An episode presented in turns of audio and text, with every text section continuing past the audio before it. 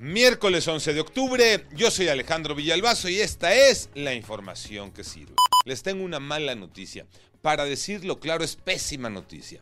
A partir del 31 de octubre, las familias de 17 estados deberán de pagar más por la luz que están consumiendo.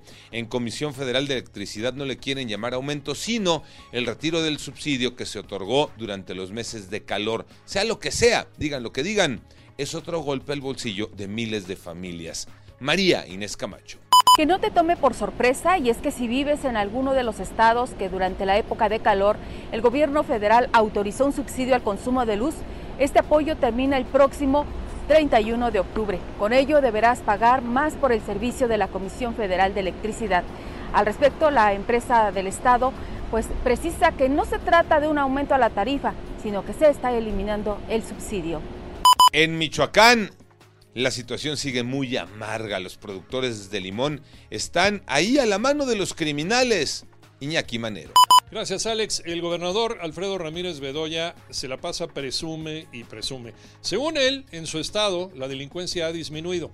Pero, ¿qué cree, gobernador? Nada ha cambiado.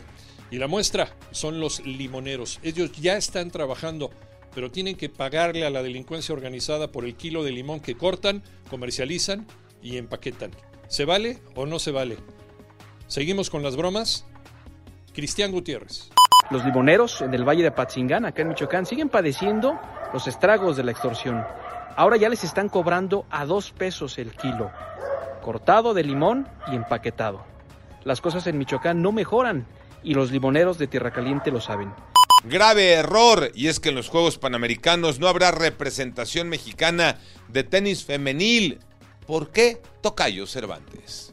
Así es, Tocayo. Por increíble que parezca, a estas alturas del partido, continúan los errores en la CONAD en el deporte de nuestro país y ahora tendrán que pagar los de tenis. No participarán en los próximos Juegos Panamericanos debido a que se les pasó la fecha de registro. Así están las cosas con este deporte que dirige Ana Gabriela Guevara. Claro que no es la principal culpable o responsable, pero aún así las irregularidades y la falta de procesos, sobre todo este tipo de situaciones, siguen ocurriendo. Por unos pagan otros, pero sobre todo qué lamentable que no se haya registrado al equipo de tenis para poder participar en los Panamericanos de Santiago que arrancan a finales de este mes.